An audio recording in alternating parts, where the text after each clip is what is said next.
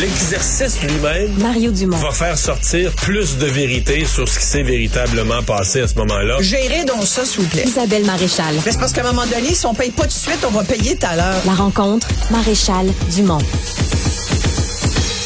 Bonjour Isabelle. Bonjour, Mario. Alors, tu nous parles d'un dossier que les gens vont pouvoir euh, consulter demain dans le journal sur les enfants qui se rendent à l'école le ventre vide. Euh, C'est un thème que tu connais bien. Ben, je connais bien parce que depuis euh, 18 ans maintenant, je suis marraine du regroupement Partage. Je suis aussi euh, porte-parole de l'op- l'opération Sac à dos qui, à chaque rentrée scolaire, fournit à des dizaines de milliers d'enfants euh, de Montréal un sac à dos, une boîte à linge, des fournitures scolaires. Et, et donc, je, je peux témoigner de l'importance et surtout du lien qui existe et qui est documenté d'ailleurs, Mario, entre pauvreté décrochage scolaire ou plutôt réussite scolaire. Et tu sais avec la, la- on l'a vu, on s'en est parlé là, de des enjeux là, qui frappent la classe moyenne, les classes moyennes euh, depuis euh, la dernière année, les deux dernières années devrais-je dire, en, en matière de, de tu sais quand tu es un parent, que tu as des enfants qui vont à l'école, chaque rentrée scolaire est un défi. La perte de, de, de revenus et la perte du pouvoir d'achat des classes moyennes et surtout la classe défavorisée, là, celle qui est toujours à un grain de sable là, de, de, de sombrer dans une situation encore plus précaire financièrement. Ces gens-là font face à des augmentations. Écoute, augmentation de 17% des frais reliés au sac à dos et autres euh, effectifs scolaires en 23. Ça, c'est ce qu'on prévoit pour l'année prochaine. Donc, le matériel scolaire, Le la matériel collation. scolaire, euh, t- tout là, tu sais, c'est là je te pas la bouffe. La bouffe c'est on top of that. C'est plus, c'est en plus. C'est juste les frais reliés à aux fournitures scolaires. Ce que c'est ce que tu donnes à ton enfant quand il va à l'école. Moi, j'ai encore presque en mémoire, ouais, l'odeur des crayons. Tu sais les Prismacolor là. Moi, j'étais, j'aimais avoir une boîte neuve à chaque rentrée Ah ouais? scolaire. Ouais. J'aimais ça, j'avais des mes crayons de couleur, ils étaient mais je suis une fille, tu sais, fait qu'ils étaient tous bien arrangés. Euh, j'aimais mon- avoir mon coffre à crayons avec mes nouveaux crayons, Euh, j'avais c'est important et je, et je me souviens de l'odeur. Moi, j'ai essayé Puis- d'aller acheter ça, fait que j'étais plus du genre à dire à maman, j'ai toutes mes affaires de l'année passée, tout est correct. Puis t'es économe. de On le- surcroît. on le sait De bien. surcroît, je suis économe. Moi, j'ai bien essayé. de- J'essaie. Tu sais, les dernières années, tu repasses le stock, tu sais, puis c'est sûr que tu te gardes. Mais il y a comme quelque chose dans le dans le sac à dos, dans la boîte à linge, qui fait partie de, tu sais, comme le, le kit, le vêtement avec lequel là, tu vas commencer l'année à l'école.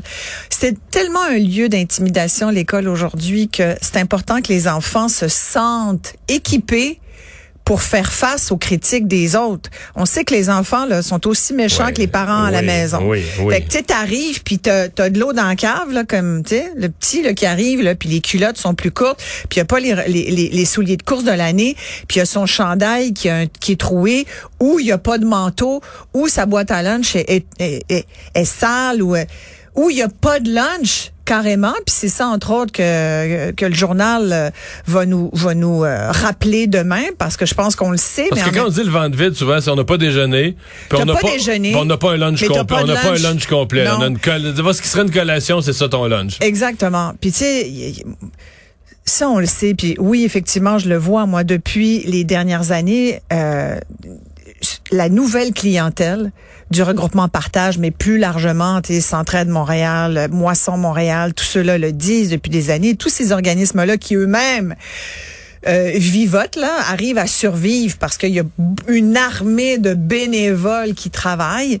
Mais sinon, même la, la plupart des organismes n'y arriveraient pas eux-mêmes. Ça prend des, tu sais, ça prend des ressources, ça prend de la bouffe, ça prend de, de l'argent, ça prend des fournitures scolaires pour l'opération sac à dos, ça prend des donateurs. Ça devient de plus en plus difficile aussi d'aller quêter de l'argent. Tu sais, moi, pour partage chaque année, là, euh, euh, on est un petit groupe, puis euh, on est tous bénévoles, puis on va essayer de, de convaincre des banques, des compagnies, de, de donner pour les familles démunies. Puis et, et ça devient de plus en plus difficile.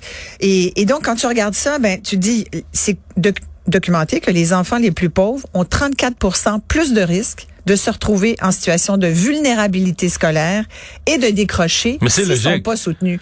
Oui, j'ai toujours pensé. 34 ouais. Ouais, c'est mais c'est logique parce que dans l'échelle de Maslow, j'ai toujours pensé. Ben oui. On dit l'éducation c'est la base, mais dans le fond non. Là. Dans l'échelle de Maslow, c'est le deuxième étage. Ouais. Le premier, c'est la base, c'est de pas Les avoir besoins primaires. Les besoins primaires. Se nourrir, se loger, man... oui, fait que c'est ça. si t'as faim, Ouais. puis t'es pas bien, puis t'es- si t'as faim, c'est pas vrai que tu vas être attentif. Puis en fait, c'est même, je pense que c'est plus profond que ça. C'est comme humain.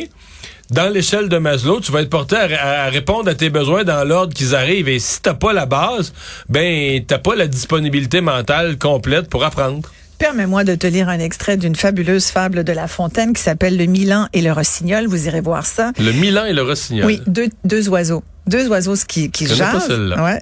Elle est, elle est peu connue. Et, mais parce que j'avais en tête cette, euh, cette expression, ventre affamé n'a point d'oreille. Elle vient de là, l'expression. Et je me disais, tiens, ça vient d'où ça? Et c'est effectivement cette femme. En fait, ça remonterait même à Rabelais, puis même à l'Antiquité, mais je me suis dit, moi, y aller plus proche, je vais prendre Jean de La Fontaine. Et ce que ça dit, euh, donc c'est les, les, les dernières strophes vers la fin de la fable, et ça dit, je m'en vais vous en dire une chanson si belle qu'elle vous ravira. Mon chant plaît à chacun. Le Milan, alors, lui réplique, vraiment, nous voici bien. Lorsque je suis à jeun, tu viens me parler de musique. J'en parle bien au roi. Quand un roi te prendra, tu peux lui conter ses merveilles. Pour un Milan, il s'en rira, car ventre affamé n'a point d'oreille. Tu. Tu sais, On fait un petit peu d'éducation pendant qu'on Ben oui. Mais tu effectivement, et, et ce que ça veut dire, ça veut dire que quand t'as faim, il y a rien qui rentre dans tes oreilles. T'as beau essayer de, de c'est tellement logique. Moi, quand j'ai faim, parle-moi pas. Là. Ça me prend quelque chose parce que c'est urgent. Et, et aussi l'autre chose, j'ai retrouvé des études fort intéressantes, dont une de Daniel Filion, qui est diplômé en travail social, qui a écrit euh, des ouvrages fort intéressants, dont euh, les inégalités sociales en éducation, dans pauvreté et problèmes sociaux. C'était sous la direction de Jocelyn Vinet et Daniel ça, ça a été euh, écrit il y a plusieurs années, mais sincèrement, ça vaut encore aujourd'hui. Et ce que ça dit en gros, Mario, c'est que l'école, ça commence à la maison. Et le contexte familial, c'est à la base d'un parcours scolaire réussi dès la maternelle. L'enfant doit bénéficier d'un environnement familial qui subvient à ses besoins de base, mais des fois, tu peux pas. Puis c'est aussi bête que revenir de l'école puis de faire dire as-tu fait tes devoirs? Tu sais moi comme mère je demandais ça tout le temps à mes enfants. As-tu fait tes devoirs? On va s'installer on va prendre un petit 4 heures on va manger une, une collation puis après on se met aux devoirs les enfants là. Puis tu sais t'es pas loin puis tu les aides pendant que tu prépares le souper puis que et, et moi c'est pour ça par exemple que j'ai toujours préféré animer des émissions qui étaient pas à l'heure de pointe de l'école tu Ouais, du retour. parce que c'est un choix que j'ai fait. Je voulais être là pour mes enfants. Et mais dans certaines familles, et ça c'est documenté, dans la beaucoup de familles démunies et encore plus vrai chez les familles pauvres, il y a pas d'espace. Des fois, t'as même pas de table. T'as pas de table de cuisine. J'ai vu ça. T'as pas de table. Écoute, une boîte de carton comme table de salon, puis c'est pas parce que t'es étudiant puis que tu sais que ça vient avec. Non, ça c'est des familles. Les enfants, ils ont pas d'endroit pour euh, pour faire leurs devoirs. Faire tes devoirs sur ton lit là. Hein? Quand t'as même pas de sommier, que ton matelas est à terre, c'est c'est pas comme ça que ça marche. Puis quand puis quand en plus dans la maison, t'entends pas parler d'éducation, t'entends pas parler de Jean de La Fontaine, il y a pas de livre qui traîne parce que ça coûte cher s'acheter un livre. Un livre c'est 25 à 35 dollars aujourd'hui. Qui va, c'est une heure de travail quand t'es bien payé, c'est deux heures au salaire minimum. Penses-tu que le monde a les moyens? On en revient à ma question que je, que je, je dire fatigante, mais comment les gens font pour arriver, je te jure, c'est une question centrale qui et, et aujourd'hui on parle de, de pauvreté à l'école, mais le lien entre l'éducation, la santé, le décrochage, la réussite, c'est tellement majeur. Sais, tous les enjeux qu'on a, puis aujourd'hui, on a, on a malheureusement été témoin d'un autre drame. Encore une fois, c'est la santé mentale qui est en jeu ici, pense-t-on, c'est une hypothèse, mais fort probablement Probable, ouais. que c'est le cas. Quand est-ce qu'on va se dire, OK, tout ça, là, c'est parce qu'il y a du pauvre monde et du monde pauvre. Ah, puis l'éducation, c'est la première clé pour s'en sortir. Fait que la première, ce qu'on appelle l'ascenseur social, pour qu'un jeune qui Oh. vient au monde dans un milieu difficile s'en sorte, l'école, l'éducation, c'est la base, c'est le piton de l'ascenseur. Si tu me donnes 30 secondes, Oui. j'ai même trouvé euh, des statistiques qui remontent à il y a euh, 15 ans à peu près, mais je pense qu'on doit pas être trop loin. L'origine socio-professionnelle et la proportion d'accès à l'université, le lien est incroyable. Si t'es un si tes parents sont propriétaires de leur maison, tu as 52% de chances d'aller à l'université. Si tes parents sont des professionnels diplômés, tu as 60% des chances d'aller à l'université. Si tes parents sont l'école bleue, tu as juste 25% des chances d'y aller.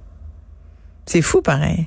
Le métier de tes parents, donc ton environnement social mais aussi économique familial, va influencer le fait que tu vas aller ou non à l'université. Moi, je trouve que c'est tellement un champ d'études passionnant. Puis pauvreté, on le dit, la pauvreté, c'est majeur, global. Un autre beau chantier.